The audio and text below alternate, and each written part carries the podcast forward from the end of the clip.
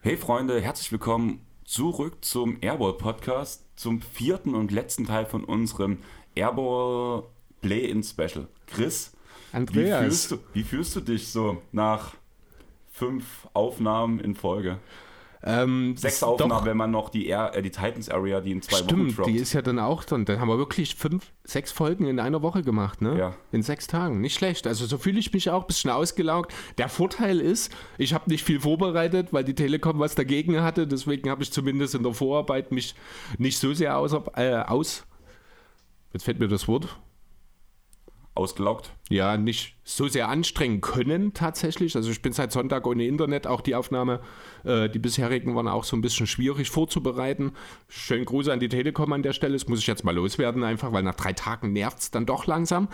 Ähm, ja, aber so muss ich sagen, mit jeder Folge wurde es besser, um ehrlich zu sein. Also am Anfang war ich doch skeptisch, weil das alles nicht so ganz geklappt hat. Aber jetzt mittlerweile freue ich mich umso mehr auf jede Folge. Ja, man muss halt wirklich sagen, wenn man halt Gäste, die von den jeweiligen Teams wirklich Plan haben, rein, also dabei haben, dann ja, funktioniert die ganze Sache. Also halt bei den Pelicans halt. Ja, bei den Hornets kommt es ja auch selber raus, deswegen würde ich ihn direkt reinholen. Lars, wir haben ja gestern schon miteinander aufgenommen, die Folge ist auch gestern schon getroppt. Jetzt mit einem Tag Verzögerung, blöd gesagt, kommt ja die Folge danach auch wieder mit dir. Für alle Leute, die, die in die andere Folge noch nicht reingehört haben, in Folge 66 hast du dich mal vorgestellt, 120 Millionen für ein Halleluja. Da ging es um Gordon, den Gordon Hayward-Vertrag. Und über den werden wir heute wahrscheinlich nicht so richtig viel reden, da er ja immer noch out ist. Ähm, grüß dich, Lars. Hi, schön wieder dabei zu sein. Du hast ja die ganze Saison eigentlich schon draufgefiebert, hast ja auch ab und zu nachgefragt, hat sich immer nicht ergeben. Jetzt haben wir dich gleich direkt zweimal drin. Aber für die Hawks haben wir jemanden neuen, zumindest für uns, neuen im Pod für dabei. Uns, ja. Lorenzo, grüß dich. Hallo zusammen, vielen Dank für die Einladung.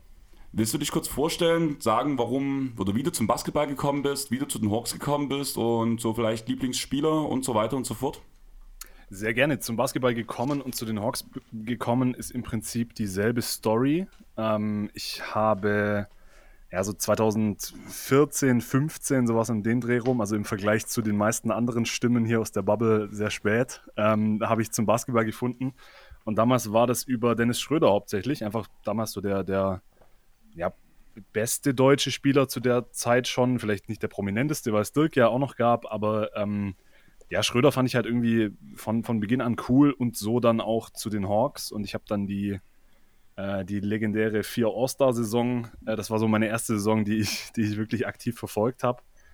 Ähm, und deswegen, deswegen Schröder, deswegen Hawks und Lieblingsspieler inzwischen, langweilige Antwort, aber es ist halt LeBron weil dann die Saison 2015, 16 war die erste, wo ich dann wirklich so in, ins Nerdtum abgerutscht bin und das war dann natürlich mit dem, mit dem Finals Run und äh, Cleveland, this is for you und so weiter und äh, seitdem ähm, ist, ist LeBron, glaube ich, ganz oben. Ansonsten Dame Lillard finde ich super, Schröder natürlich weiterhin und äh, jetzt auch so ein bisschen die, die neuere Generation. Trey Young natürlich, wie, wie soll es auch anders sein? Äh, Luca, solche, solche Jungs, aber Lieblingsspieler LeBron, definitiv.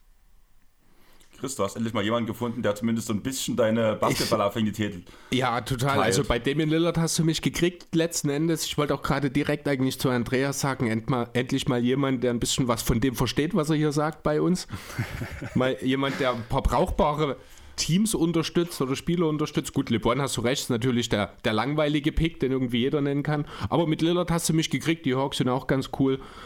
Ja, ich muss es jetzt trotzdem noch fragen, bist du Bayern oder Schalke-Fan? Tatsächlich, äh, inzwischen, äh, je, je analytischer und je auch in meinem Fall professioneller ich mich mit, mit Fußball und auch mit Basketball beschäftigt habe, ist auch das Fantum immer mehr zurückgegangen. Aber ich war bis äh, 13, 14, 15. Lebensjahr großer Schalke-Fan. Okay. Ja, aber das ist doch mal ein Zeichen dafür, dass man auch im nicht mehr ganz jungen Alter, also das ist jetzt noch nicht alt dann das Alter, wo du aufgehört hast, Schalke-Fan zu sein, aber es zeigt, es gibt noch Hoffnung für die Leute. Das ist schön. Das reicht mir an der Stelle. Damit bist du auf der positiven Liste gelandet. Das freut mich, das freut mich. ich wollte gerade sagen, Chris, dein Lieblingswort war eigentlich das Wort wahr, oder? Das war, war wirklich sehr passend in diesem Kontext, ja. Ja, Lars, du hast schon gesagt, bei dir ist drückt ein bisschen der Schuh heute. Du fährst ja auch morgen dann in den Urlaub. Ähm, heute noch? Nein, morgen, morgen. oder? Guten Morgen. Willst du uns ganz kurz ein kleines Recap zu den Hornets geben aus der letzten Saison? Uh, mein, meine Hornets, ja, super gern. Äh, gelinde gesagt, so eine, so eine Sinuskurve. Ne? Entweder man hat richtig viel verloren und richtig sch schlimm verloren oder richtig viel gewonnen. Ähm, ganz magischer Moment, komischerweise, für mich war Trade Deadline. Ähm, ich fand Harold im Gegensatz zu euch beiden äh, tatsächlich eine gute Idee. Ähm, allerdings hat es gar nicht den Ausschlag gebracht, den ich mir erhofft habe. Und die wichtigste Verpflichtung war für die Hornets letzte Saison Isaiah Thomas. Ansonsten äh, glaube ich tatsächlich, würden wir jetzt gerade nicht mal über Play-ins reden an der Stelle, weil er hat tatsächlich die letzten Wochen der Saison für die Hornets gerettet. Ansonsten bin ich tatsächlich mit der Spielerentwicklung total zufrieden. Selbst mit PJ Washington, äh, was für mich ein Fragezeichen war. Äh, Mason Plumley ist tatsächlich fast zu einem Center gereift. Der kann mittlerweile passen, der Junge. Ähm, spannendste Geschichte der Hornets dieser Saison fand ich, dass man es schafft, einen mies, äh, miesen freiwerfenden Center von Rechtshänder auf Linkshänder mitten in der Saison umzuschulen. Ähm, und ansonsten ist es bei den Hornets halt so, entweder es läuft und dann sind wir richtig gut, oder es läuft nicht und dann sind wir auch richtig schlecht. Ja, Gordon Hayward möchte ich an der Stelle nicht erwähnen. Der war die erste Saisonhälfte durchaus wichtig und hat das getan, was ich immer vermisst habe über die letzten 25 Jahre, nämlich der dieses junge Team halt auch einfach ein bisschen runterbringt und den letzten Wurf nehmen kann. Ähm, komischerweise hat er mir jetzt die letzten vier Wochen gar nicht mehr so stark gefehlt. Aber wie gesagt, das lag viel an den Herren Thomas und Harold. Ja, man muss halt wirklich sagen, Thomas kam genau zum richtigen Zeitpunkt, wenn er zu irgendeinem Team kommt. Dann spielt er die ersten zwei, drei Wochen gut, bis er danach ausgescoutet wird und danach nicht mehr funktioniert. Das könnte danach genau bei den Play-ins jetzt enden. Und Lorenzo, wie sah es bei dir bei den Hawks aus? Ähm, naja, also wenn man die vorangegangene Saison noch im Hinterkopf hatte mit dem phänomenalen Playoff-Run, ähm, dann waren die Erwartungen natürlich wahnsinnig hoch. Dementsprechend hat man in der Offseason äh, sich aufgerüstet und dann ist es, hat es halt einfach nicht funktioniert. Es ist eine sehr enttäuschende Saison aus Hawks Sicht gewesen, ähm, mit Ausnahme natürlich von Trey Young, der auf einem absolut absurden ähm, ja, All-NBA-Niveau meiner Meinung nach abgeliefert hat die ganze Saison, aber sonst einfach die Defense grauenhaft. Äh, ich glaube, Platz 26 sind wir am Ende gelandet. Ähm, super Offense, die aber hauptsächlich mit Trey Young zu tun hatte. Capella war nicht mehr der defensive Anker, den man, den man noch in der Vorsaison hatte. Spieler wie Hunter, Hörter, Bogdanovic sind entweder stagniert oder so, haben sogar einen Schritt zurück gemacht. Und ähm, ja, im Endeffekt, man hat sich jetzt ein bisschen gefangen in den letzten Wochen. Also die, die seit dem, ja, nach dem All-Star-Break ungefähr spielt man jetzt eigentlich ganz gut, hat ein paar Win-Streaks. Und deswegen bin ich jetzt dann doch relativ guter Dinge, was die Play-Ins und dann vielleicht sogar eine Erstrundenserie angeht, aber im Großen und Ganzen trotzdem eine enttäuschende Saison, muss man glaube ich so sagen. Ähm, der Umschwung kam ja so ein bisschen mit diesem Cam Ready-Stil, einfach weil man wahrscheinlich auch ein bisschen Platz für die Spielzeit geschafft hat. Ähm, Gab es da vielleicht auch irgendwelche ähm, Hintergrundgeschichten dazu, beziehungsweise persönliche Differenzen, dass es danach wirklich einen Push nach vorn gab? Ich glaube, was, also bei den Hawks war ja wirklich Teamchemie und diese Geschichte mit die, die Regular Season ist boring und äh, dass wohl, dass wohl auch Nate McMillan nicht so ganz mehr das hohe Standing hatte, das er noch letzte Saison genossen hat. Äh, ich glaube, da, da lag schon einiges im Argen und als dann Reddish rauskam, vor allem für das Paket, also es war ja im Endeffekt ein First Rounder und Kevin Knox, den man da aus New York zurückbekommen hat, ich weiß nicht, hat Kevin Knox überhaupt mal mehr als zehn Minuten in irgendeinem Spiel gemacht? Ähm, also das Paket war, war schwach für jemanden wie Reddish, der ja schon noch eine riesige Upside hatte. Deswegen gehe ich stark davon aus und auch was man so danach gelesen hat von, von Beatwritern, dass da hinter den Kulissen schon also, es geknallt hat oder zumindest Reddish sehr unzufrieden war. Und ich weiß gar nicht, ob der Aufschwung dann unbedingt mit dem Trade zu tun hatte direkt, aber natürlich, wie du sagst, dass einfach eine, eine Stimme weniger, ein Spieler weniger, der, der eine bestimmte Spielzeit und eine bestimmte Rolle ähm, für sich selbst sieht. Ich glaube, das hat dem, dem Team schon gut getan. Und mit Reddish fehlt halt jetzt, also die Defense ist dadurch nicht besser geworden. Mit Reddish fehlt halt der wahrscheinlich dann doch noch beste Perimeter-Defender im Kader, wobei auch er einen Schritt zurück gemacht hat, glaube ich, diese Saison.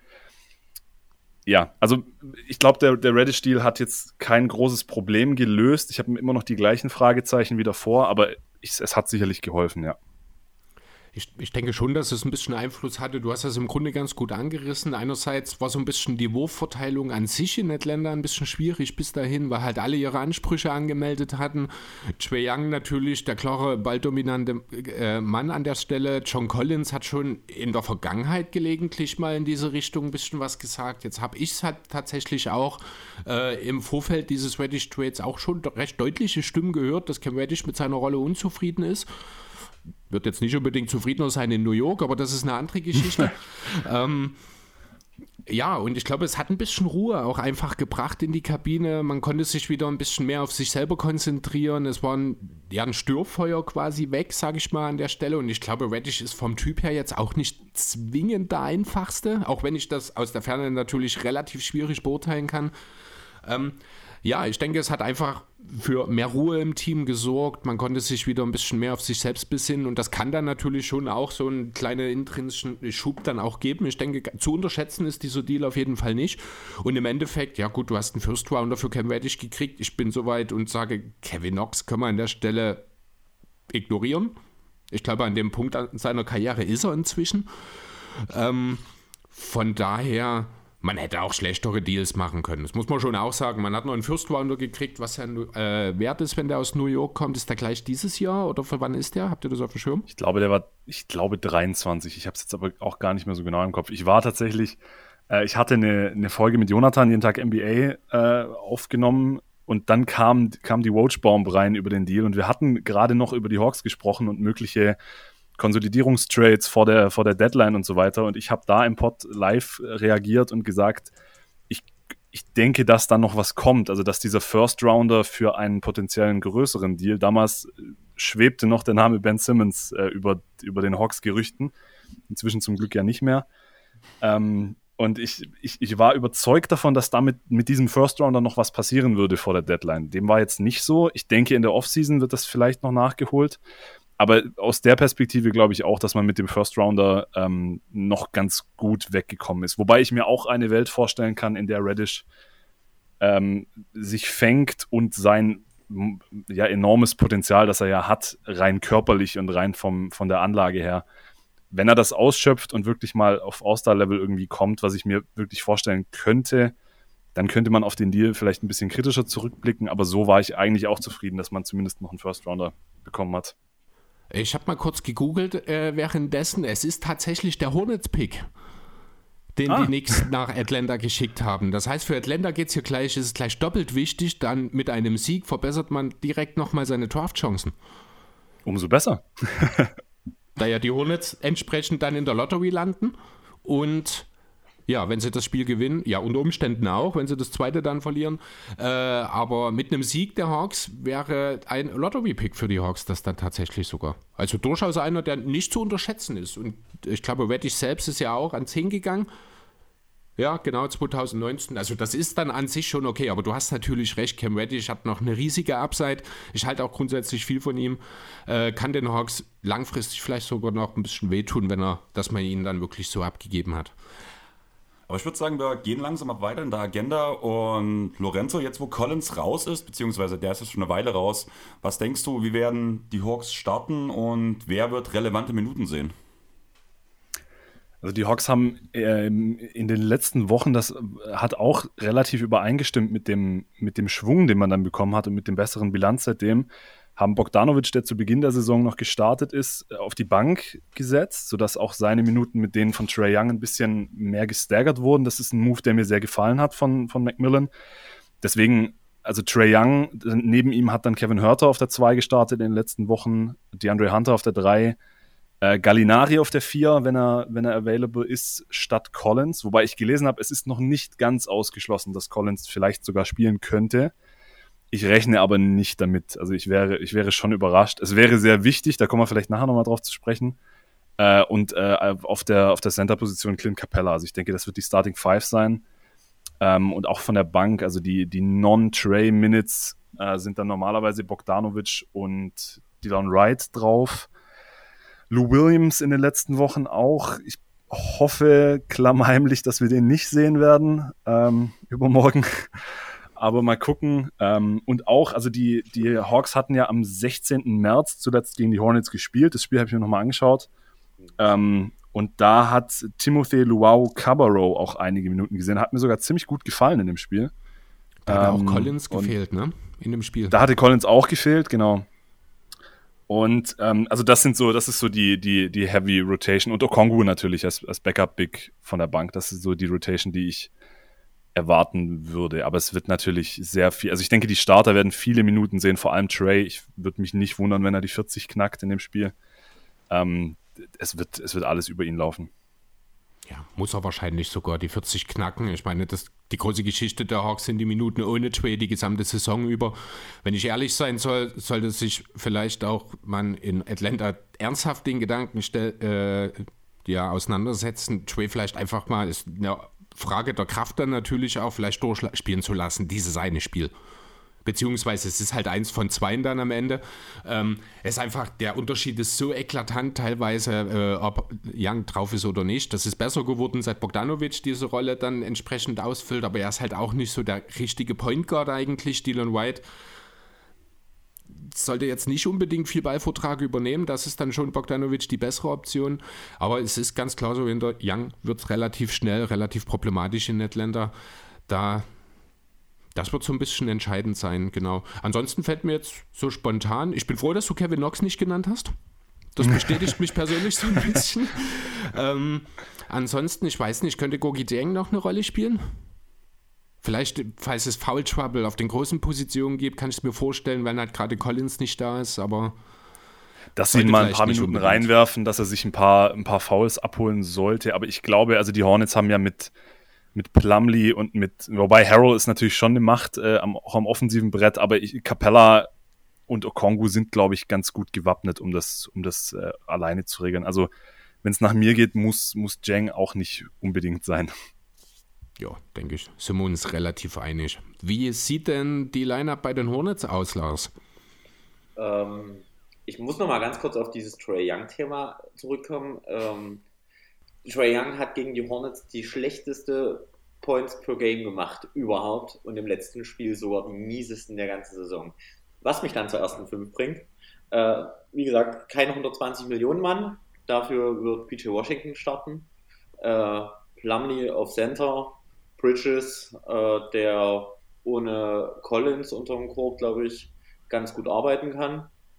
Ähm, Terry Rozier und LaMelo Ball. Das wird so die erste fünf sein. Und von der Bank, glaube ich, als wichtigster Spieler gerade in dem Spiel wird Cody Martin sein, der Trey Young äh, die letzten Spiele nahezu aus dem Spiel genommen hat. Dazu Harold. Ähm, wir hoffen, dass es funktioniert mit äh, Ubery und dass er heiß läuft. Und dazu wahrscheinlich noch Isaiah Thomas und McDaniels der komischerweise seit seiner Verletzung und seit dem Miami-Spiel, ich glaube vor fünf Spielen, den besten Basketball seiner Karriere wahrscheinlich spielt.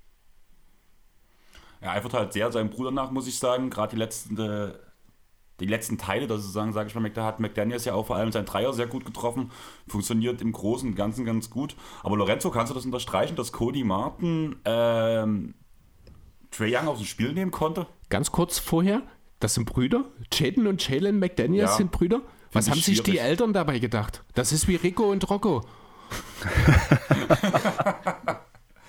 ja, das Oder Chris und Christoph. du meine Güte. Ja, Caro und Cora. Lassen wir bitte jetzt diese schlechten Vergleiche. Ja, äh, zu dem, zu dem, zu dem Trey Young-Ding, das steht auch dick und fett bei mir auf dem Zettel. Also da muss ich dem Lars schweren Herzens komplett recht geben. Ich glaube, äh, man kann den Case machen, dass Trey Young der einzige Spieler ligaweit ist, dem die Charlotte Hornets Defense in diesem Jahr wirklich Probleme bereitet hat. also die, die Hornets sind defensiv jetzt nicht ganz so schlecht wie die Hawks, aber ja auch in, in ähnlichen Sphären. Äh, aber gegen Trey Young, ähm, es waren neun Punkte im letzten Spiel, also wirklich Season Low für ihn. Zwar 15 Assists, aber halt drei von zwölf aus dem Feld, 0 von sechs Dreiern, sechs Turnover. Wirklich ein komplett gebrauchter Tag von ihm. äh, weil die Hornets wirklich sowohl mit, mit Martin, der tatsächlich in dem, in dem Spiel mir auch sehr aufgefallen ist, sie hatten Terry Rozier zum Teil auf ihn, der auch einen guten Job gemacht hat gegen Trey. Und sie haben vor allem die Coverages äh, total wild gewechselt. Die haben ihm alles Mögliche entgegengeschmissen, mal eine Zone reingehauen, haben ihn oft im Pick and Roll sehr aggressiv verteidigt und er hat dann meistens noch den, den Pass auf den Short Roller spielen können. Aber da sind dann halt, da fehlt dann ein John Collins sehr, weil Capella aus dem Short Roll nicht der beste Playmaker ist. Ähm, und, und Galinario raus in dem Spiel. Der hat genau, das erste Viertel genau. gespielt. Ja. Und deswegen, ja, ich, ich mache mir schon ein bisschen Sorgen, aber im Großen und Ganzen hat Trey Young ein, eine so wahnsinns gute Saison gespielt von den, von den individuellen Zahlen und Leistungen her. Ähm, ich, ich vertraue ihm das schon noch weiterhin. Aber es ist auf jeden Fall, es nagt im Hinterkopf der Gedanke daran, der, wie gut die Hornets nicht nur in dem Spiel, sondern generell in dieser Saison gegen Trey. Also in, in, in einem anderen Spiel hatte er 19 Punkte, auch mit schrecklichen Quoten. Ich glaube, im Schnitt hatte er 17. Ja, irgendwie so. Also 20,8. Ja. Also ich habe es gerade mal aufgemacht, äh, weil ich hellhörig geworden bin tatsächlich. Ich muss ja auch ein kleines bisschen widersprechen, Lars. Es ist nicht der niedrigste Wert in dieser Saison, die 20,8, die er gegen die Hornets in vier Spielen macht. Aber es ist definitiv einer der niedrigsten und die Quoten sind wirklich nicht gut. Äh, gegen Philly zum Beispiel hat er nur 19 gemacht.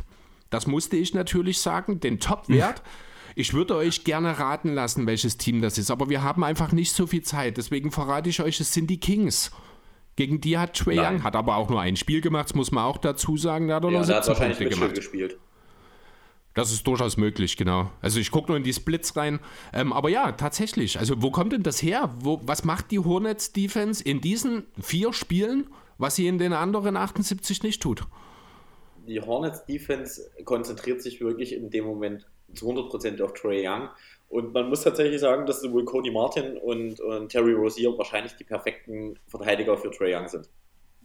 Also Cody, Martin ist für mich der beste Defender, den die Hornets überhaupt haben. Also rein vom Hustle schon alleine. Und ich glaube, dass das äh, steht Trey Young nicht so richtig gut an. Und ansonsten natürlich die Hornets, die wechseln in jedem Spiel so wild wie möglich durch zwischen äh, 70% Zone und 30% Mannverteidigung so ungefähr ich glaube, dass dem das wirklich schwer fällt. Und wie gesagt, ich glaube auch in dem, in, gerade in dem letzten Spiel war es extrem äh, gut für meine Hornets jetzt, ähm, dass Gallinari aus war. Weil sonst hätte das, wäre das Spiel anders ausgegangen, denke ich. Deswegen, das und ist wenn so, so mein. Und wenn in der Crunch-Time PJ Washington nicht zu Prime Kobe geworden wäre. Ja, PJ heißt PJ. Aber da kannst du gern Chris nochmal fragen, der hält auch von PJ Washington sehr viel. Ich habe immer gesagt einfach nur, und ich bin froh, dass du da mittlerweile so dich ein bisschen in Richtung mein Boot bewegst, Lars, dass äh, in PJ Washington einfach nicht ansatzweise ein Star lauert. Das habe ich schon immer gesagt. Das hast du mir bis vor einem halben, dreiviertel Jahr noch nicht glauben wollen. Äh, da gebe ich dir mittlerweile recht, aber er ist tatsächlich ein guter 3D-Guy geworden. Das ist es, ein solider Rollenspieler. Ja. Also auch ja. ein guter Rollenspieler, das sicherlich, ja. aber halt auch nicht mehr. Aber das ist okay in dem Team, würde ich behaupten wollen. Ja, wie gesagt, er spielt auch eine gute Defense. Also, wenn man bei den Hornets von guter Defense sprechen kann, dann ja. Eine Sache, die ich mich frage, Chris, du hast mir ja im Vorgespräch schon so ein bisschen gesagt, ähm, das meist oder das meist oder das Duo, was die meisten Pick and Rolls der Liga spielt, sind ja Trae Young und ähm, Capella. Ist das nicht eigentlich genau die Waffe, die man gegen die Hornets braucht? Einen guten Playmaker plus einen dominanten Big, der auch mal gerne abheben kann? Zumal die Hornets auch äh, in Sachen Pick-and-Roll-Defense in den Bottom 5 sind, ligaweit. Komisch mit Plumlee und Montrezl Harrell. ja, aber gerade und Lamello Ball. Gerade, dass man halt die beiden hat. Man müsste doch eigentlich alleine mit diesem Duo die Hornets jedes Spiel zerlegen können. Also in alle Kleinteile. Dafür ja. können wir aber richtig gut Offense spielen. Das ist das, glaube ich. Ja, richtig gute Offense können die Hawks auch. Die Hawks sind das beste Halfcourt-Team äh, ligaweit. Dazu äh, eins der Top 3 Teams, wenn es um die Dreierquote geht. Das kombiniert eben mit dieser Fähigkeit im Pick and Roll mit diesen beiden überragenden Pick and Roll Spielern einfach auch. Ähm, da werden sich die Hornets schon wirklich eine ganze Menge einfallen lassen müssen, zumal sie selber auch nicht besonders gut darin sind, den Dreier zu verteidigen. Nochmal Bottom 5 hier an der Stelle. Also genau die Stärken, die die Hawks mitbringen, das sind im Grunde zumindest statistisch gesehen erstmal alles das, was die Hornets defensiv auch nicht gut machen. Aber ich glaube tatsächlich, äh, dass die Hornets relativ viel Small Ball in dem Spiel spielen werden. Ich glaube, Plumlee äh, wird gar nicht so viele Minuten sehen. Das wird sich ganz viel um PJ Washington, Miles Bridges, Rosier mit Ball im Wechsel tatsächlich äh, und Cody Martin, Kelly Oubre drehen. Das wird so, das werden die Hauptminuten sein, die da verteilt werden. Aber und auch da, da fällt der Ausfall von John Collins wieder extrem ins Gewicht. Das ist auch etwas, was ich, was ich befürchte, weil die, die Hornets in den Smallball-Lineups mit, mit PJ auf der 5 ja wirklich sehr gut funktionieren. Ähm, und da eigentlich Collins ja die perfekte Waffe dagegen wäre, dass die Hawks dann mit Smallball kontern können. Und Gallinari auf der 5 bei aller Liebe ist halt nicht die Lösung, egal gegen welche Lineup. Und äh, Capella und Okongwu sind eben relativ traditionelle Rim Protector. Capella kann auch mal raushedgen oder, oder auch mal switchen zur Not, aber das ist nicht seine Stärke. Selbst in der Zone ist er nicht mehr das defensive Monster, das er, das er letztes Jahr noch war. Und ich glaube auch, dass wenn die Hornets ihre, ihre Smallball-Lineups auspacken, dann könnte da echt, echt schnell dunkel werden für die Hawks. Das ist die, so, somit die größte Sorge, die ich aus defensiver Sicht habe. Und ich würde mich sehr über das Poster nochmal von Capella und Bridges freuen, diesmal aus dem Playoff. Die Sache, was ich halt sehe, müsste nicht eigentlich auch gerade mit der Entwicklung, die Okongo nach seiner Verletzung gemacht hat. Ich finde, der ist schon ein bisschen switchy, da kann auch mal vor kleineren Spielern bleiben. Wäre er nicht die ideale Lösung gegen ein Smallball-Lineup, vor allem wenn PJ auf der 5 spielt? Ja, ich glaube schon. Aber er hatte jetzt auch in dem letzten Spiel gegen die Hornets, er hatte das Problem, dass ihm, dass ihm Harrell relativ schnell Fouls angehängt hat. Und das Risiko sehe ich auch wieder. Auch Plumlee ist ein total cleverer Spieler, nicht, ist kein super Athlet, aber also Okongu hat oft, äh, hat oft Foul Trouble und das gerade in so einem Playing Game könnte ich mir vorstellen, dass, dass Borrego da äh, auch in die Richtung versuchen wird, was zu forcieren. Aber ich wäre auch dafür, also wenn, wenn Capella, der ja wirklich die ganze Saison seiner, seiner Form hinterher hinkt, ähm, wenn es sich herausstellt, dass er, dass sie irgendwie überschwemmt werden, dann wäre ich auch wirklich dafür, Okongu einfach mal ein paar Minuten mehr reinzuschmeißen als, als sonst. Ja, ist auf jeden Fall eine Überlegung wert, ein bisschen beweglicher als äh, Capella ist er auch. Äh, schwierig, ich habe ganz kurz auch überlegt, wie sinnvoll es wäre, um einfach mal mit Big Ball den Small Ball zu, zu kontern unter Kongwu und äh, Capella aufzustellen, aber das ist den Gedanken habe ich auch super schnell wieder verworfen, weil da ist dann selbst in einem Team rund um Trey Young ist einfach nicht genug Spacing da, um da irgendwie effektiv zu werden. So gut sind sie dann defensiv auch nicht, dass sie sich dort perfekt ergänzen. Das war also schnell wieder vorbei.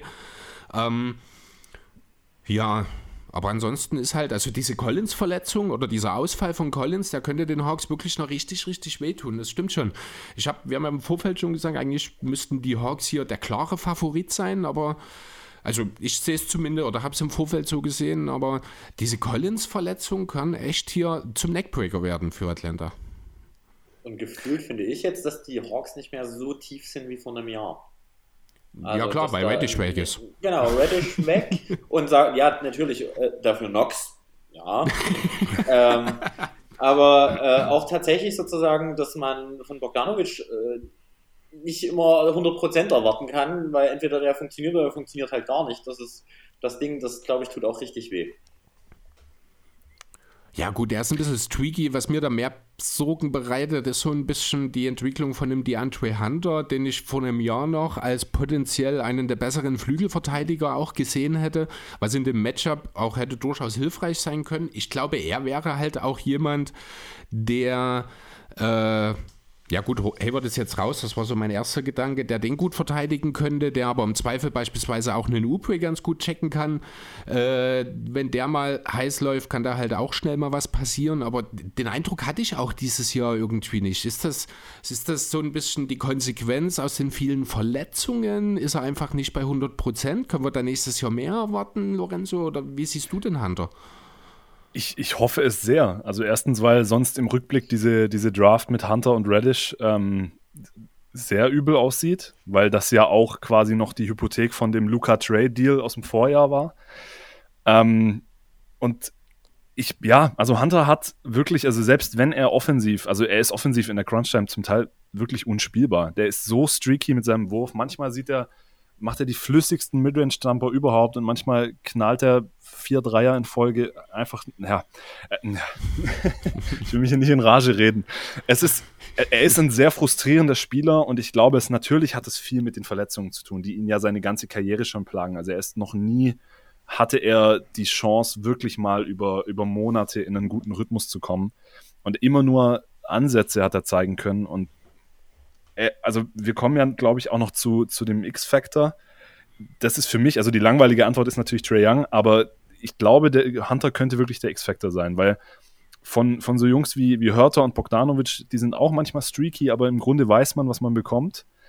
Aber bei Hunter, ich könnte mir vorstellen, dass er für 25 Punkte explodiert oder er geht halt eins von sieben aus dem Feld und holt dann, ich glaube, ich habe es irgendwie im Hinterkopf, ich glaube, Hunter hatte gerade in diesem Spiel gegen die Hornets oder war es gegen die Raptors kurz zuvor, in irgendeinem Spiel hatte Hunter äh, zehn Minuten vor Schluss hat er seinen ersten Wurf verwandelt und das war gleichzeitig sein erster Boxscore-Eintrag überhaupt. Er hatte keinen Rebound, keinen Steal, keinen Block, nichts. Und der das kann halt einfach nicht. Das, das, kann halt einfach nicht passieren. Und gerade neben Trey Young und neben dieser Pick-and-Roll-Gravity mit Capella, die du angesprochen hast, brauchst du einfach Leute, die offene Würfe treffen. Und das ist er zu selten. Und er ist am anderen Ende, hat er, glaube ich, auch einen Schritt zurück gemacht, wie du gerade sagst. Ähm, sie haben ihn in den, in den Hornets-Matchups auch mal auf Lamello geworfen, ein paar Mal, was auch nicht so super funktioniert hat. Ähm, ich, ja, es ist ein ganz schwieriges Thema. Ich kann es mir auch nicht so ganz erklären, woran es kommt. Ich hoffe sehr, dass, wenn er über die Offseason hoffentlich mal gesund bleibt, wirklich äh, an sich arbeiten kann und dann nächstes Jahr zurückkommt. Weil er ist auf dem Papier oder, oder im Best Case ist er halt wirklich genau der Spieler, den du neben Trey Young brauchst. 3D-Wing, guter, guter Werfer, ab und zu mal sekundäres Playmaking. Ich hoffe, dass er sich dahin entwickeln kann. Ich glaube, so ziemlich genau so hatten wir auch letztes Jahr Hunter im Zuge seiner Verletzung vor den Playoffs äh, so ein bisschen beschrieben als das Puzzlestück, was die Hawks äh, dann wirklich äh, zum ja, ich will jetzt nicht sagen, nach den Sternen greifen lassen kann, weil er aber schon so genau das, wie du es eigentlich beschrieben hast, Lorenzo, als er damals verletzt war mit der mit dem Wissen, dass er zurückkommt, haben wir die Hawks dann auch wirklich als extrem gefährlich eingestuft. Das ist auch jetzt noch so, auch wenn der andere äh, vielleicht nicht ganz so die äh, ja, die Leistung bisher bestätigen konnte, die man von ihm erwartet hat. Aber ich sehe das grundsätzlich ähnlich wie du. Lass ihn mal eine fitte Offseason, also eine verletzungsfreie Offseason, eine volle Vorbereitung machen. Es geht ja in dem Team gar nicht mehr unbedingt darum, dass er 20 Punkte droppen muss. In erster Linie ist er wirklich hauptsächlich dafür verantwortlich, dass er den besten äh, Perimeter-Spieler des Gegners checken muss. Da muss er wieder hin. Das ist der Fokus, den er sich legen sollte. Und das ist natürlich immer eine sehr, sehr große Fitnessfrage in dem Kontext. Und bei den Verletzungen, die er hatte, kann ich mir gut vorstellen, dass das dann entsprechend einfach auch sehr, sehr viel länger dauert, bis man wieder seinen normalen Zustand erreicht hat. Wenn du jetzt gerade mit den X-Faktoren schon anfängst, ähm, ich habe mir für die Hawks da eher Clint Capella rausgeschrieben. Immerhin, wie gesagt, ist er eigentlich genau die Waffe, die man nutzen müsste, um die Hornets Defense komplett zu zerlegen. Allgemein hat ja Capella auf die komplette Saison ein 132er O-Rating. Von daher offensiv ist er top. Wir wissen von letzter Saison, dass er eigentlich alles dafür hat, einer der besten Verteidiger um den Rim zu sein, der gesamten Liga. Und das ist für mich genau der Punkt. Wenn Capella am Korb alles dicht machen kann und danach sein normales Saisonpotenzial ausschöpft, sollte das eigentlich der X-Faktor sein, um die Hornets komplett zu zerlegen, oder wie seht ihr das? Also körperlich hat auf jeden Fall mal Charlotte nicht wirklich was gegenzusetzen. Harrell ist zu klein und jetzt auch nicht unbedingt defensiv das, was man als Defensivspieler bezeichnet. Äh, also wenn es nach Washington geht. Also ja, natürlich. Die Wizards haben da natürlich vor der Saison ein ganz anderes Bild von Montrezl Harrell gehabt, aber ich glaube, die hatten auch ich glaube, Aaron Holiday als Premium Backup Point Guard oder sowas bezeichnet. Also die waren da schon sehr, sehr optimistisch, was ihre eigene Offseason anging, die Wizards damals. Ähm, ja, ansonsten Plumlee ist ein cleverer Verteidiger, der weiß im Weg zu stehen vielleicht, ähm, aber ich glaube wirklich mithalten, gerade in der Pick-and-Roll-Verteidigung kann auch er, auch mit dem Capella, der nicht bei 100% ist, wahrscheinlich eher weniger. Also ich gebe dir schon recht, ich finde den Hunter-Take sehr gut, das ist auch die Richtung, in die ich gegangen wäre, aber auch Capella äh, ist ein sehr interessanter Punkt, was das angeht. Wie sieht denn die X-Faktorenlage aus im Lager der Hornets? Das ist tatsächlich so das, das schwierigste Thema, finde ich. Und unabhängig von der Defense und unseren Centern und so weiter, ähm, ist mein X-Factor aber eher die Bank. Und zwar deswegen, weil wenn unsere Offensive nicht läuft, dann hat halt Charlotte theoretisch gar nichts, weil verteidigen können wir halt nicht. Ähm, und die Bank hat in den, sage ich mal, letzten Wochen der Saison, ich gehe jetzt mal so, so von seit IT da ist, hat die Bank den Hornets immer die Spiele gerettet. Das heißt, die Starter sind runter, Lamello, der meist, sage ich mal, overpaced hat auch sehr oft, ähm, hat IT tatsächlich äh, sozusagen das Spiel gerettet. Indem er halt einfach 10 Punkte am Stück gemacht hat, äh, alle anderen kamen ins Laufen, Ubre konnte werfen, Harrell hat halt ein bisschen das gemacht, was er macht, nämlich danken und ein paar technische Fouls kassieren. Ähm, aber das lief, das war okay. Und ich glaube wirklich, dass sozusagen, falls unsere erste Fünf nicht läuft, äh, ist die Bank sozusagen der wahre X-Factor in dem Spiel. Mhm. Und Ubre funktioniert halt tatsächlich auch nur, indem er frei werfen kann oder zum, Zug, äh, zum Korb geht, aber mehr kann er halt dummerweise auch nicht. Das äh, zwar gelinde gesagt recht gut, aber kann halt auch schnell zum Totalausfall werden. Und sage ich mal, die zweite Fünf ist tatsächlich so, so das Thema, was mir so ein bisschen Kopfzerbrechen bereitet. Äh, mein X-Faktor für die Hornets wäre Terry Rozier, einfach aus dem Grund, den du vor uns schon angesprochen hast. Er ist eigentlich derjenige, der sich sehr oft mit Trae Young auseinandersetzen muss, rein defensiv gesehen. Und in der Offensive ist er eigentlich auch genau dieser Spieler, der halt die schwache Guard-Defense ähm, der Hawks attackieren kann. Und der halt auch einfach in diesem Kader die meiste Erfahrung in Playoffs, Schrägstrich, Play-ins-Spielen mitbringt, sage ich mal so. Er hat schon genug Schlachten geschlagen, auch gerade wenn man an die Runde damals oder an die Serie der bei den Boston Celtics, nachdem er seinen großen Vertrag oder nachdem er wegen der Serie eher den großen Vertrag bekommen hat, so rum wird ein Schuh draus. Ähm, er ist derjenige, der das Team führen muss, wenn Gordon Hayward fehlt. Und das ist, glaube ich, für mich der wichtigste Punkt. Du sagst selber gerade, Lamello Ball overpaced. Rosier ist derjenige, der die Jungen ein bisschen zügeln muss und die Pace auf ein gesundes Maß schieben muss. Aber Terry hat das in den letzten Spielen gar nicht so, so wirklich getan. Es ist tatsächlich, äh, sage ich mal, wenn, wenn Thomas Spielzeit bekommen hat, ist es immer an Thomas hängen geblieben, diese Spiele runterzubringen und wirklich sozusagen den Erfahrenen da raushängen zu lassen. Und das hat wirklich gut funktioniert. Terry äh, war in den letzten Spielen tatsächlich relativ unkonstant und hat jetzt zum Beispiel auch letztes Spiel gegen Washington, was tatsächlich bis zur Halbzeit richtig eng war, hat er immer erst dann so im vierten Viertel, glaube ich, hat er diesmal angefangen zu scoren. Vorher war er tatsächlich nicht existent und wie die Hornets-Kommentatoren dann im vierten Viertel so schön sagten, Terry, welcome to the ballgame. Ähm, ich ich glaube, Rosier ist an der Stelle nicht so das Entscheidende. Also was noch wichtig sein kann, ist tatsächlich das, was ihr vorhin gesagt habt, mit Capella und äh, die nicht existente Pick-and-Roll-Defense der Hornets. Ähm, wobei, das kann man halt auch umdrehen, ne, dass Capella tatsächlich relativ schnell in Foul-Trouble kommen kann, weil, sage ich mal, auf dem fliegen halt relativ viele zu, die da alle Richtung Korb ziehen. Und Plumlee, Chris, ich gebe dir tatsächlich recht, ist äh, zumindest in der Offense, der ist ziemlich intelligent. Äh, und der spannendste Fakt an Plumlee, außer von rechts auf links zu switchen, meiner Meinung nach, ist, der ist, glaube ich, der Spieler in der NBA mit den meisten Reverse Dunks dieses Jahr. Der hat, glaube ich, den Fakt habe ich, hab ich auch gehört, ja. Reverse oder Putbacks? Putback. Nein, mhm. Nee, Reverse, oder? Reverse, nee, Reverse. No, reverse. Also wirklich, also, ja. okay, alles reverse. klar. Der, der steht unter dem Korb und äh, dankt trotzdem Reverse. Okay, krass. Ja. Also gefühlt kann es auch nicht anders. Das wahrscheinlich, auch mal im Spiel gesehen. Wa wahrscheinlich macht er auch immer automatisch, obwohl er das nie will. Vielleicht hat er zwei unterschiedlich lange Beine und wenn er abspringt, fängt er deswegen automatisch an, sich zu drehen. Ich weiß es nicht, aber es ist, es ist ein sehr spannender Fakt, finde ich. Ähm, ist es tatsächlich, habe ich auch noch nicht gehört, ja. Ja, aber ich habe, wie gesagt, zu viel Hornets geguckt, nämlich alle. und alle in voller Länge, also von daher, ich äh, weiß okay. es dummerweise. Ich habe auch die schlimmen Niederlagen geguckt. Und tatsächlich hoffe ich aber, äh, und was mich zu meinem X-Faktor zurückbringt, dass es eigentlich läuft wie das letzte Chicago-Spiel und da hat halt wirklich alles, alles geklickt bei den Hornets. Ich würde also gerne noch einen, von der Bank. Hm? Ja. Genau, also ich würde gerne noch einen anderen Punkt mit einbringen in diesem Kontext und das ist so ein bisschen äh, das Thema Druck. Es ist ja nun doch ein äh, sehr spezielles Spiel, so ein Play-In. Es gibt nur dieses eine. Wenn du gewinnst, weißt du deine Chance aufrecht. Wenn nicht, ist es vorbei. Ähm, nun sind beide Teams, nee, eigentlich nicht. Eigentlich sind nur die Hornets relativ jung, haben da noch nicht so ganz viel Erfahrung, während auf der anderen Seite äh, ein Team mit den Atlanta Hawks steht, die letztes Jahr noch Conference Finals gespielt haben. Die wissen natürlich, auf was es ankommt. Die sind auch von ihrer Spielanlage her mehr für solche Spiele getrimmt, die Hawks.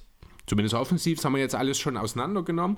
Und was ich interessant fand in dem Zusammenhang, hier treffen ja auch zwei Teams aufeinander, die beide in den Top 5 sind, wenn es um die Turnover-Rate geht. Also Atlanta hat prozentual die geringste Turnover-Rate der ganzen Liga sogar.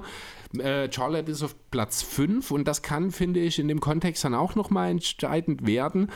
Ähm, wir alle lieben wahrscheinlich das Spiel von Lamello Ball grundsätzlich erstmal. Ich glaube, da gibt es relativ wenig, was man daran nicht so zumindest ein kleines bisschen begeistern finden kann.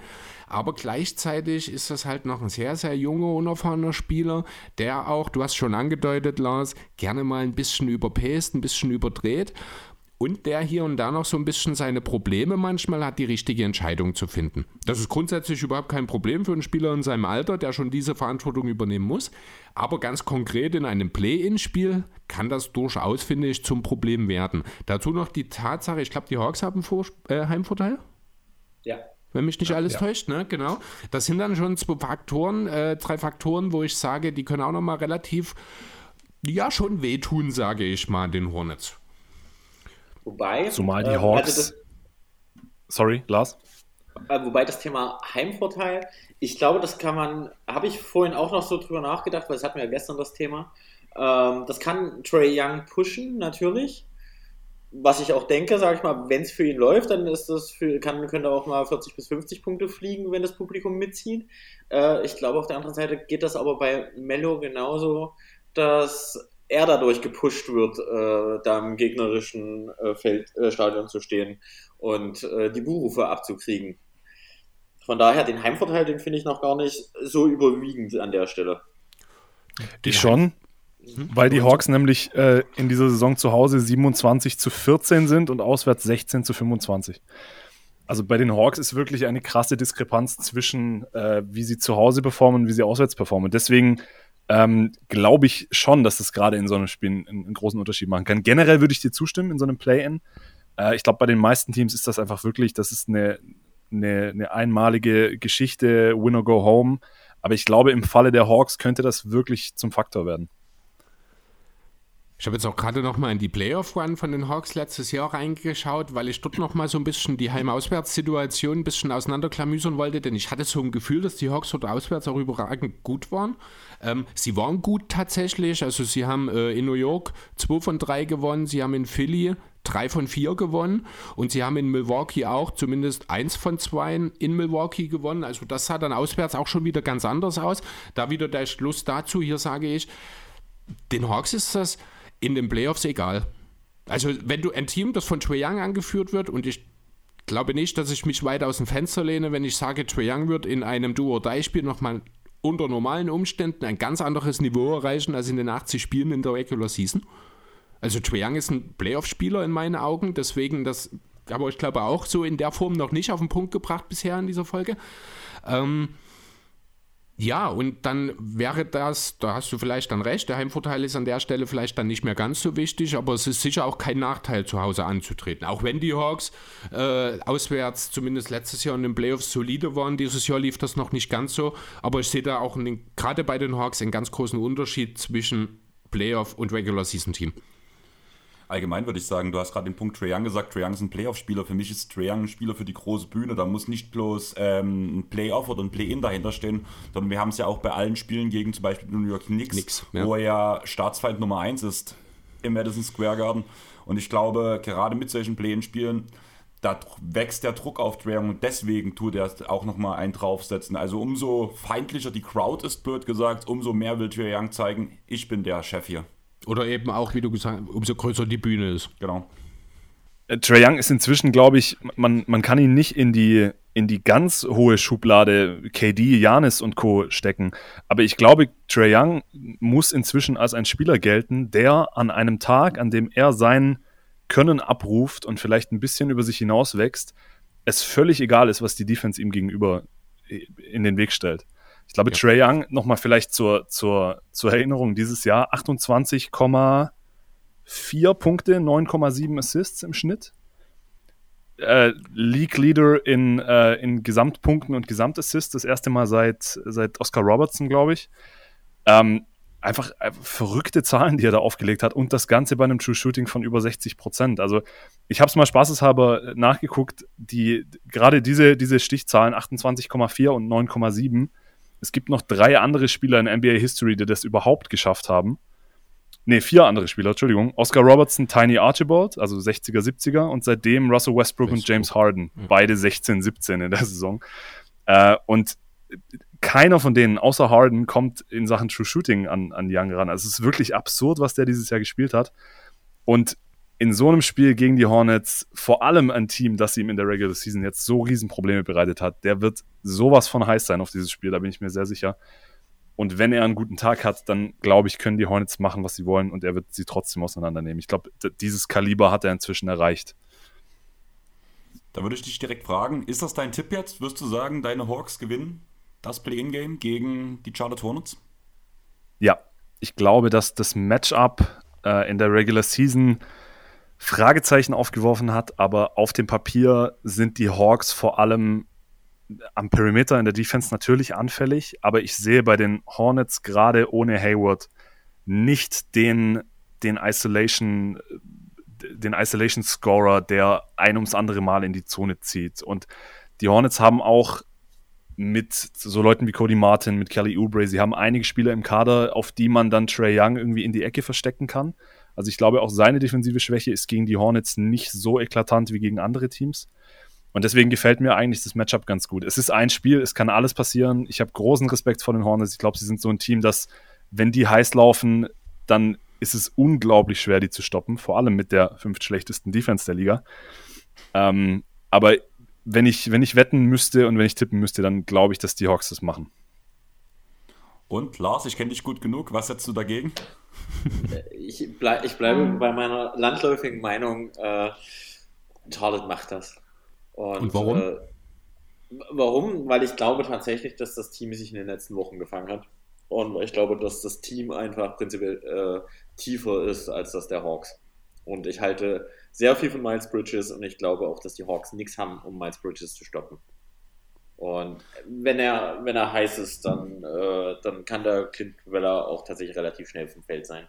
Und dann wird es relativ dünn und das Thema Trey Young, äh, ich sehe Lamello auf einem ähnlichen Niveau auch wenn ihm nicht ganz so oft kalt ist, aber oh, ja, das oh, endlich das, haben wir das einen typischen Lars Hot Take. Oh ja, endlich. Ich habe schon gedacht, wir schaffen zwei Folgen ohne. ich, ich, sehe ich, sehe tatsächlich Herr Mello äh, wirklich als einen der Top Point Guards der Liga mittlerweile.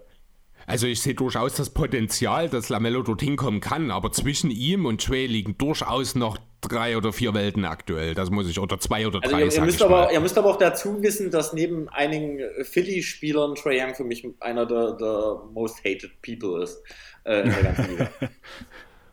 okay, dann das setzt das Ganze in ein deswegen immer noch unangemessenes, aber etwas besser beleuchtetes Bild.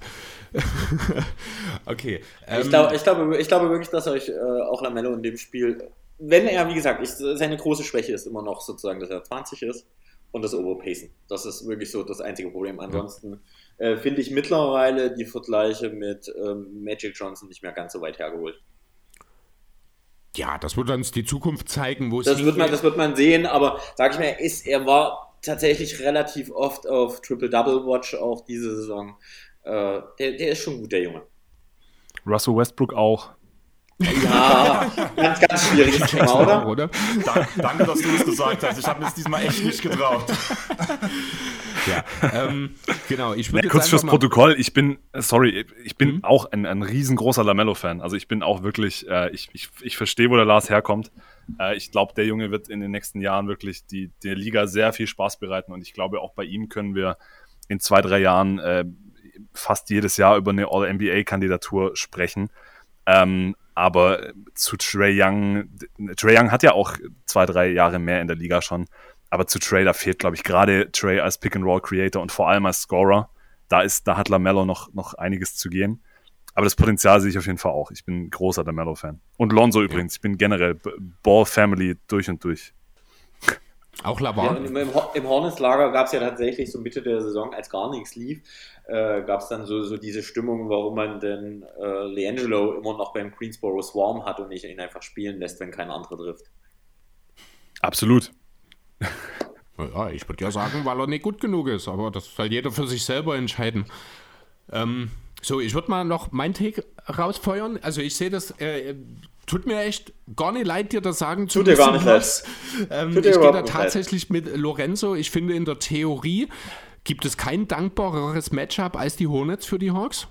Alleine deswegen schon dazu die Tatsache des Heimvorteils, der Erfahrungen aus dem letzten Playoff One, die Tatsache, dass der ganz, ganz, ganz klar beste Spieler in diesem Matchup auf den Namen Trey Young hört, sind alles, finde ich, sehr, sehr valide Argumente für die Hawks und deswegen können es nur die Hawks für mich sein, von denen ich auch erwarte, wenn sie die Playoffs erreichen, tatsächlich, dass sie dort auch für ordentlich Furore sorgen können. Der Punkt bei mir ist, dass ich ja gestern noch ganz schön den Mund aufgerissen habe, dass ich mich ganz klar gegen Lars sein Team entscheiden werde. Nach der Ausarbeitung kam halt auch bei mir so ein bisschen im Kopf rein, naja, die Collins-Verletzung wird wehtun. Ähm, der Kader der Hornets ist tiefer, aber jetzt im Endeffekt muss man halt wirklich sagen, wir haben Play-Ins. Das wird eine Playoff-Rotation werden, das heißt, man braucht nicht so viele Leute. Die Hawks haben acht Leute, auf die man wirklich zählen kann. Man kann vor allem unterm Korb halt wüten. Wie gesagt, mein X-Faktor ist halt wirklich einfach Clint Capella auch äh, mit Okongu hat man noch einen Spieler mit einem sehr hohen O-Rating von 138. Ich glaube auch, dass die Hawks das machen werden. Allerdings glaube ich wirklich, das wird eins der spannendsten Play-In-Spiele, zumindest von den ersten Vieren. Möglich. Also vor allem, weil halt dieser kleine Boost, nochmal kurz um dieses ganze Thema Young zu Lamello aufreißen zu können. Ich kann mir gut vorstellen, dass in einigen Spielen, vor allem im direkten Matchup, Lamello der bessere Spieler von beiden sein kann. Aber diese Fluktuation zwischen den Leistungen von Lamello sind einfach aufgrund des Alters noch viel, viel zu hoch. Und gerade bei solchen wichtigen Spielen glaube ich einfach, man wird das Alter spüren. Er wird overpacen. Und deswegen brauchst du halt solche Spieler wie Rosier, die, die das unten halten, sag ich mal, die, die, die das Spiel ordnen. Und da ist Isaiah Thomas für mich keine Option, weil man ihn einfach viel zu aggressiv attackieren kann und gerade in Trae Young dieses Matchup danach suchen wird. Ja. Habt ihr noch was? Sitzen alle so ruhig, Lars, du bist so ruhig, das kenne ich gar nicht. Nein, nein, alles, alles gut, ich, ich freue mich drauf. Wisst ihr, alles super. Wir, wir sprechen uns hinterher. Das klingt gerade so, als würdest du weinen. Nein, nein, ich, hätte, ich hätte viel, also die Hawks waren eigentlich immer, wenn es um Planes geht, war das so mein, mein Wunsch. Dein also Wunsch geht Netz, noch? Ja, ja definitiv. gut, die anderen Also von, den, von, den, von den dreien, von den ja, dreien hätte okay. ich am liebsten Atlanta, definitiv. Uh, würde ich aber mit Cleveland gehen aktuell. Einfach mit der Allen-Verletzung. Ja, ja, Cleveland ohne Allen, aber mit ja. Allen auf keinen Fall. Da, ja gut, dann kann man auch über John Collins reden, aber also ich würde im Zweifel auch die Hawks ohne Collins noch, um das kurz weiterzuführen, weil das könnte eine potenzielle zweite Play-in-Runde werden dann. Ich sehe die Hawks auch ohne Collins über den Cavs ohne Allen. Habe ich dir schon gesagt, dass ich da dagegen gehe? Okay, also das wird dann gespannt, aber ich, also ich, ich weiß nicht genau, wo es herkommt, weil diese Regular Season echt unter aller Sau war eigentlich, aber aus irgendeinem Grund traue ich diesen Hawks in den Playoffs eine ganze Menge zu. Wenn sie dorthin kommen, natürlich. Wie sieht das bei dir aus, Lorenzo? Ähm, ich glaube auch, dass sie, das, also ich sehe sie auch klar vor den Cavs ohne Allen. Also ich, glaube, ich hatte mir dieses Matchup tatsächlich gewünscht. Also ich hätte die Cavs lieber gehabt als die Hornets sogar noch ähm, weil ich glaube, dass Levert sich da einfach noch nicht so richtig eingespielt hat. Mit Garland wird man schon fertig. Mobley hat jetzt erst zwei, drei Spiele wieder gemacht, seit er zurückkam.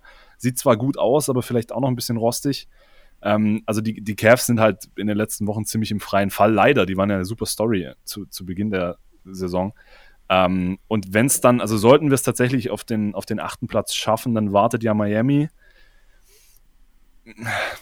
ich glaube schon, dass das eine, eine kompetitive Serie werden kann. Aber bei allem Optimismus sehe ich, selbst wenn Collins zurückkommen sollte und annähernd bei 100% ist, sehe ich trotzdem keinen Weg, wie wir die Heat schlagen, leider. Also ich bin, ich schätze die Heat trotz ihrem kleinen, äh, trotz ihrer kleinen Rangelei, die sie da vor kurzem hatten. Äh, ich glaube, die sind in den Playoffs einfach wahnsinnig locked in. Spostra ist einer der zwei besten Coaches der Liga. Ähm, das, ich, da, da sehe ich leider schwarz. Aber jetzt schauen wir erstmal, dass wir da hinkommen und dann freue ich mich sehr und ich glaube, dann könnte das auch eine gute Serie werden. Aber Jetzt äh, eins nach dem anderen. Wir müssen ja erstmal an den Hornets vorbei. Ähm, Im Fall, also du hast ja vorhin schon mal die Aussage gebracht, es ist ein Spiel, da kann immer relativ viel passieren. Dasselbe gilt ja bei Nets gegen Cavs. Würdest du Atlanta eine Chance gegen die Nets auch einräumen? Auf jeden Fall. Ähm, ich ich habe nicht so viel Angst vor den Nets. Natürlich gegen, gegen Kevin Durant will man nie spielen, vor allem nicht in einem äh, Win-or-Go-Home-Spiel. Auch Kyrie Irving kann mal super heiß laufen, aber äh, bestes Beispiel, ich glaube, einen Tag nach dem letzten Hornets-Matchup oder zumindest in der gleichen Woche haben ja die, die Hawks gegen die Nets gespielt. KD mit 55, Kyrie mit 31 und die Hawks haben trotzdem gewonnen. Also gerade ohne Joe Harris, ohne Ben Simmons, äh, im Moment ja sogar ohne Seth Curry, wobei mhm. weiß ich mhm. jetzt nicht genau, wie da sein, sein Timetable ist, ähm, ist der Supporting Cast der Nets, glaube ich, einfach zu schlecht, als dass ich mich jetzt wahnsinnig vor ihnen fürchten würde. Ich glaube, die Nets wären wahrscheinlich leicht favorisiert, aber es ist jetzt nicht so, dass ich in ein mögliches Play-in-Matchup da reingehen würde und sagen würde, die, die Nets, wir haben keine Chance. Also da, da sehe ich nicht so schwer. Ich habe nicht so viel Angst vor den Nets. Okay. Mhm. Und Lars, wie sieht das aus, wenn deine Hornets weiterkommen sollten gegen die Cavs bzw. die Nets? Äh, mir machen die Cavs tatsächlich mehr Sorgen. Egal ob ohne Ellen oder mit Ellen. Äh, weil wir die ganze Saison über uns richtig schwer gegen die getan haben. Warum auch immer, aber tatsächlich wahrscheinlich ist wirklich die große, also die Größe der Cavs ein, ein Riesenproblem. Äh, das ist ein Spiel, vor dem ich echt Sorgen mache. Hätte gegen die Nets, ja, gebe ich dir recht, kann immer schief gehen mit Durant und mit Irvin, aber wir haben die diese, ich glaube, zweimal geschlagen. Äh, und das auch richtig gut.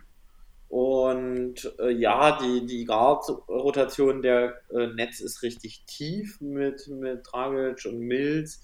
Ähm, aber das wäre tatsächlich eher mein Wunsch. Sozusagen jetzt die Hawks schlagen, danach die Netz. Einzige, was mich an Brooklyn ein bisschen stören würde, wäre ein Brooklyn der Heimvorteil tatsächlich. Ja, aber ist nicht, sind die Netz nicht ist auswärts? Egal. Ist egal. In okay. dem potenziellen zweiten Spiel für die Hornets hätten die Hornets natürlich kein Heimrecht, weil sie ja von ja. dem unteren Nein, mir geht es darum, dass glaube in der Saison, ich habe jetzt ähm, die Stats heim-auswärts bei den Netz nicht gecheckt, aber so. ich glaube, die Netz sind sogar auswärts besser als zu Hause. Ich glaube ja, auch. Sind, ja. sind, sie, mhm. sind sie auch, aber ich glaube, sage ich mal, äh, Playoffs-Atmosphäre, KD äh, und Kyrie gepusht vom Publikum ist nochmal eine andere Nummer komisch, dass die Netz auswärts stärker sind. Als, als würde da ein Spieler mehr zur Verfügung so, stehen. Da war ja, ja. Da war ja was. Da war ja was. Ne? ja, aber, also, ja, aber ich, die Hornets haben, ihn, haben sie auch geschlagen mit Kyrie zu Hause, als er spielen durfte oder wollte, was auch immer. Ohne Durant sogar in dem Spiel, oder? Bitte? Ohne Durant sogar in dem Spiel, oder? Nee, nee, mit Durant. Ah, okay. Hm. Beide. Also wirklich, äh, ich glaube ohne Seth. Aber bin ich mir jetzt gerade nicht sicher. Da war tatsächlich eher Drummond das Problem. Ja.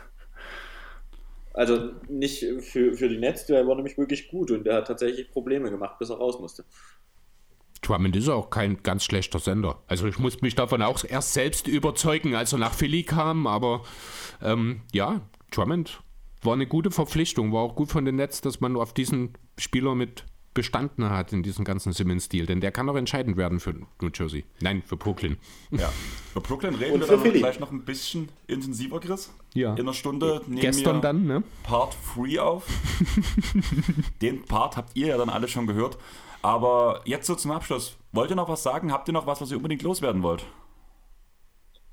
Äh, ich bleibe dabei, dass Philly die erste Runde nicht übersteht. Äh, ja, Cleveland. ja, danke, danke. Ja, ja, ich bin ja, noch einer. Ich bin voll dabei. Philly, Philly gegen Toronto, das ist das ja. schlechtestmögliche Matchup, das Philly überhaupt haben kann. Natürlich, Embiid wird, wird, Toronto komplett auseinandernehmen, aber selbst wenn Embiid vier Minuten auf der Bank sitzt pro Spiel, sie werden abgeschlachtet in diesen Minuten. Ich bin mir echt Richtig. sicher. Und, und Harden, Harden wird wahrscheinlich heulend in eurer Ecke sitzen. äh, man wird sich so ärgern, dass man diesen Trade gemacht hat, weil man sich so freuen würde, wenn man jetzt noch einen Seth Curry hätte oder irgendjemand Brauchbares. Aber so wird das werden. Und irgendwas wollte ich noch loswerden. Die Clippers, die Clippers, die Clippers. Erste Runde ist Schluss. Ja, damit haben wir aber schon mal die Play-ins auf jeden Fall danach geschafft. Von daher. Ja, ja, aber da, dafür die Charlotte Hornets. Weiter als die, weiter als die Lakers. Ja. ja, gut. Das stimmt tatsächlich. Ähm, und ich möchte noch loswerden, was mir ganz wichtig ist. Russell Westbrook wird nicht in Charlotte landen. Das habe ich auch gelesen jetzt die Woche. Ich Niemals das, wird das passieren. Absolut jeglicher Logik. Das macht ja überhaupt gar keinen Sinn. Richtig, weil dann verlasse ich nach 25 Jahren Hornets äh, das Team, definitiv. Ja. Dann bist du Lakers-Fan. Äh, nee, dann, dann wandere ich nach. Nee, mach ich nicht. ähm, nein, mach ich nicht. Ich, Komm zu den Clippers. Komm zu den Clippers, Lars. Das, schönes das passiert Team. auch nicht. Nee, nee ich, ich, hätte ja noch New Orleans dann nächstes Jahr mit Zion. Das ist schon okay. Habt ihr den Tweet von den Orlando Magic gelesen, gesehen? Die haben sich super in, diese, äh, in die Sommerpause verabschiedet. Ihr erinnert euch noch an den Tweet von LeBron James am 1. April? Nein. Ich verabschiede mich jetzt. Wir sehen uns im Herbst. Ja. Okay. Wortwörtlich genau derselbe Tweet mit genau denselben Emojis haben die Orlando Magic nach Ende der Regular Season gepostet. Total geil. ja, dann würde ich sagen, bringen wir die Sache jetzt zu Ende. Lars, bei dir wissen wir alle, du hast, du bist Social Media fern. Das sieht bei dir ja aus, anders aus, Lorenzo. Wo hört man dich demnächst? Ich könnte mir vorstellen, du bist bei jedem Tag NBA ja auch demnächst wieder zu hören. Wo kann man was von dir lesen? Und äh, so man kann was. Äh, man kann was von mir lesen auf meiner, meiner eigenen Website, lorenzone-sports.com. Äh, gerne mal abchecken. Ansonsten Instagram Lorenzo äh, underscore Ligresti und auch bald dann wieder äh, beim, beim geschätzten Kollegen Jonathan zu Gast. Und zwar nehmen wir am Donnerstag auf. Äh, das wird dann eine, eine Play-in-Review und Preview äh, in einem. Hoffentlich über die Hawks, aber wenn nicht, dann reden wir halt darüber, warum die Hawks verloren haben. Ähm, da werde ich dann, da werde ich dann bei Jonathan bald wieder sein und ähm, ja, ansonsten gerne mal auf der, auf der Website vorbeischauen. Ja, auch absolute Leseempfehlung von mir, die Website. Bin damals äh, sogar darüber auf dich gestoßen, so ein bisschen. Wir haben ja vor einem Jahr oder sowas schon mal ein bisschen geschrieben gehabt. Ich war auch total überrascht, positiv, als ich erfahren habe, dass äh, Andreas dich für das Play-In angefragt hat. Das ging nämlich an mir vorbei. Das hat Andreas alles selbst gemacht. Fand ich aber super, Wie weil immer. dann hat es doch mal mit uns geklappt. Wir hatten ja damals schon mal kurz drüber geredet. Fand ich schön.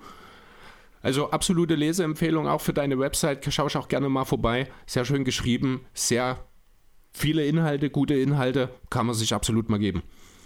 Vielen, vielen Dank. Vielen Dank für die Einladung, hat sehr viel Spaß gemacht und äh, vielleicht ja bald wieder. Wenn ihr, wenn ihr während den Playoffs noch Redebedarf habt über die Hawks, dann komme ich gern wieder rein. Ja, super. Dankeschön auf jeden Fall. Also würden noch, auch sehr noch was Letztes. ja, Lars. Noch was Letztes von mir und ich muss es jetzt einfach loswerden. Denkst du daran, dass Chris jetzt kein Internet mehr hat und wieder auf Printmedien umgestiegen ist? Das heißt, du musst das irgendwie drucken für ihn. Ach so, okay. So naja. Nee, ich mach da kein Problem. Ich druck das auf Arbeit aus. ah, ich nehme es dann mit nach Hause und lese es dann abends. Du machst auch deine Ausarbeitung immer auf Arbeit. Also ich, weiß gar nicht, ich weiß gar nicht, wo das Problem überhaupt mit deinem keine, Internet ist. Ich habe gar keine Zeit, auf Arbeit alles zu machen. Ich tippe vielleicht mal ein paar Sachen ab, wenn ich mal eine Minute Zeit habe. Viel mehr ist da nicht. Du meinst, für, auf Arbeit tippst du ein paar Sachen ab. Ja, für die Arbeit meine ich, genau. Wenn du Zeit findest. Der Zeit zwischen der Podcast-Vorbereitung, ja. So, ich würde sagen, wir bringen die Sache jetzt zu Ende. Wir haben danach noch einen Pod vor uns, da geht eine Stunde ungefähr los. Danke für an euch beiden nochmal, dass ihr dabei wart. Ähm, holen euch sehr gern immer wieder rein. Ihr könnt euch auch gern melden, wenn ihr ein Thema habt, worüber ihr einfach mal reden wollt. Das sind wir eigentlich auch immer offen. Da können wir halt jo. relativ schnell sagen, ja klar, machen wir. Oder nein, mit dir nicht. Das würde dann eher Lars betreffen. Ja, das wollte ich damit andeuten. jo, danke auf jeden Fall, dass ihr dabei wart. Ich sage, wir beenden die Sache jetzt. Tschaußen. Ciao. Ciao.